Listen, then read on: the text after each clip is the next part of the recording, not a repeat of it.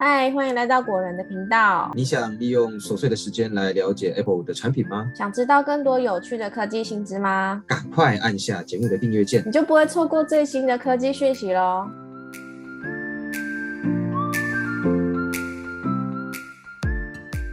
嗨，大家好，欢迎来到古人聊科技，我是 Silver。嗨，大家好，我是 Robert。好了，我们话不多说哈，看标题应该就知道，我们这礼拜呢又为大家献上热腾腾的科技新闻，那就直接从直接从第一则新闻开始介绍。第一则新闻就是二十四寸 M 三 iMac 跟 M one iMac 要怎么挑呢？这边帮大家整理了挑选建议。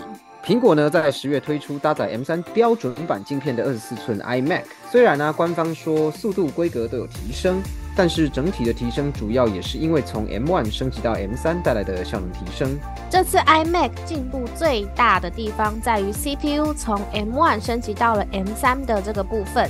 那基本上呢，可以把这次的更新看作是处理器的更新。M3 晶片的 Geekbench 单核心跑分是三零三零，多核心跑分呢是一一六九四，跟上一代的 M1 晶片的二三三三以及八五一二相比，快了百分之三十，还有百分之三十七左右。M3 的 GPU 新架构呢，支援硬体加速的光线追踪以及动态快取技术。光线追踪呢，可以让游戏画面渲染更加逼真的光影以及材质效果。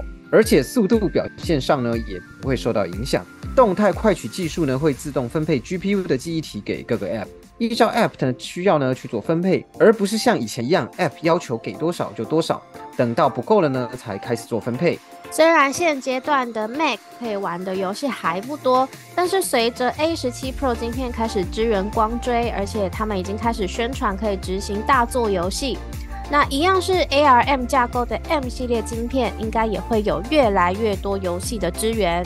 所以，如果你想要玩游戏，利用 iMac 制作影像、3D 建模或是算图的使用者，编辑呢会建议选择 M3 晶片版的 iMac。那如果你现在已经是 M1 版的 iMac 使用者，即使是做影片处理，但是在算图啊、影像输出上还没有觉得有任何的卡顿，那其实这就表示你没有迫切升级的需求。那国外网友甚至觉得，以这样的状况呢，等到 M 四或是 M 五晶片版的 iMac 推出后再考虑升级都没有问题。那如果呢是单纯的文书行政跟简单的修图使用，而且还没有 iMac，或是呢还在使用旧版的 Intel iMac 的使用者，编辑表示选择经销商还在贩售的全新 M1 iMac 或是二手的 M1 iMac 都可以。那这边这个讯息呢，都有提供给大家参考啦。其他呢，像是 WiFi 六一啊、蓝牙五点三之类的小规格升级，虽然也是加分，但却不是左右升级的因素。以上呢是关于二十四寸以及 M1 iMac 的选购建议，大家可以根据刚刚提到的几个使用需求来做选择。再来是第二则新闻，第二则新闻，那 Mac 它可以检测 USB-C 接口是否进水，但是检测到呢也不会通知你。好，哦这个是什么意思呢？外媒呢在最新的报道指出哦，Mac OS 十四点一的系统中包含了一个液体检测程式，可以检测 Mac 在什么时候有碰过液体，主要呢就是从 USB-C 接孔有没有进水、潮湿来判断。那这个检测程式呢，主要是在后台来执行，而且还没有开放给使用者操作啊，或者是检视相关记录。这个只是日后维修以及苹果分析相关资料的时候作为参考用的。那除了这个新的一体检测应用程式之外啊，其实 iPhone 跟 Mac 机器本身呢，也已经有一种可以判断是否有碰水的设计。苹果官方啊称之为一体接触指示器。这个指示器呢，位于 SIM 卡槽内，肉眼就可以看见。如果 iPhone 进水的话呢，这个指示器就会变成红色的。但是 iPhone 4S 以前机型的指示器呢，是在底部的充电孔，甚至是 3.5mm 耳机孔里面。那过去甚至有许多使用者反映，自己的 iPhone 明明就没有泡过水啊，也没有淋过雨，但是因为环境真的太过潮湿的关系哦，在手机使用一阵子之后呢，指示器竟然也变成了红色。那这会怎么样呢？这就会导致说，维修人员他以为 iPhone 已经泡过水，而有相关的维修疑虑。那以上就是关于 Mac 可以检测 USB-C 接孔是否进水的新闻啦。好啦，接下来是第三则新闻：USB-C 版 AirPods Pro 2正式开卖，最快呢十一月二十四到货。为了因应 iPhone 十五全系列改用 USB-C 连接副，苹果在今年秋季发表会上推出了 USB-C 版的 AirPods Pro 2来取代原本的 Lightning 版本。不过这款 USB-C 版的耳机呢，不只是单纯换掉接孔而已哦，它同时还具备了三项新功能，价格也维持在七千四百九十元，可以说是一次加量不加价的升级。那更新的三项新功能呢，是以下这些：第一个是支援 IP54 防尘、抗旱跟抗水的功能；那第二个呢是连接 Apple Vision Pro 时可以使用保真压缩音讯；第三个是因为换上 USB-C 连接孔了，所以搭配 iPhone 十五系列使用的话呢，就可以连接手机来充电。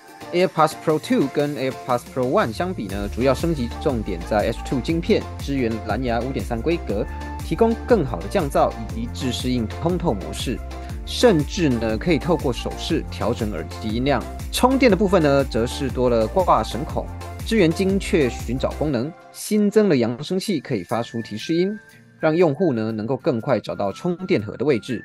那目前这款 USB-C 版的 AirPods Pro 2已经在苹果官网开放预定了，售价就是刚刚说的七千四百九十元。下定之后最快会在十一月二十四号到货。那以上就是关于 AirPods Pro 2开卖的新闻啦。接下来呢是第四则新闻，苹果下半年赚得多吗？今天带大家来简单看看苹果财报。苹果在十一月三号的时候呢，发布了新一季的财报。我们帮大家在落落场的财报资讯里面抓出了六个重点，带大家来快速了解一下苹果最新的销售状况。那第一个重点就是 iPhone 销售额在历年同季财报里面是最高的。苹果在二零二三年七月到九月的财报中。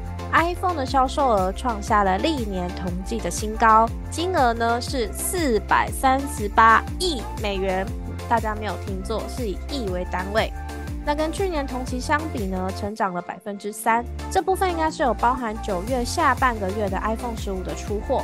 再来第二点是 iPhone 十五 Pro 与 iPhone 十五 Pro Max 的供货有点吃紧。库克呢告诉外媒记者，目前十五 Pro 和十五 Pro Max 的销售表现都不错。需求量不低，所以在供货方面呢有一点吃紧，他们正在加速生产。所以库克呢认为，也因为这样的关系，可能多少影响到 iPhone 的总收入。如果以台湾的 iPhone 销售状况来看的话，目前十五 Pro Max 全色系、全容量都有现货，可以当天订，然后当天取。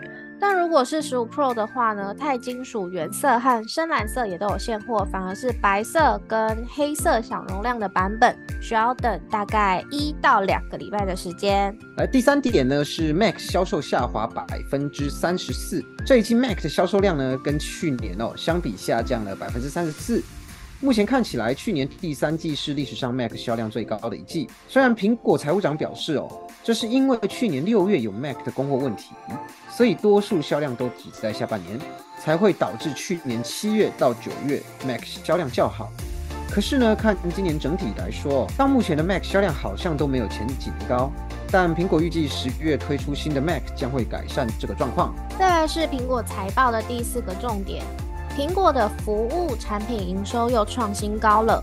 那刚刚提到的服务类的产品呢，指的就是 iCloud 啊、Apple Music、Apple TV 等等这些服务。就是非硬体相关的订阅服务的收入，这个服务项目呢，在这几年的营收一直在创新高哦。而且苹果今年还在 App Store 里面加入了更多广告。最近呢，他们又调整了 Apple TV Plus 还有 Apple News 这些服务的价格。再是第五点，Vision Pro 只能在直营店购买。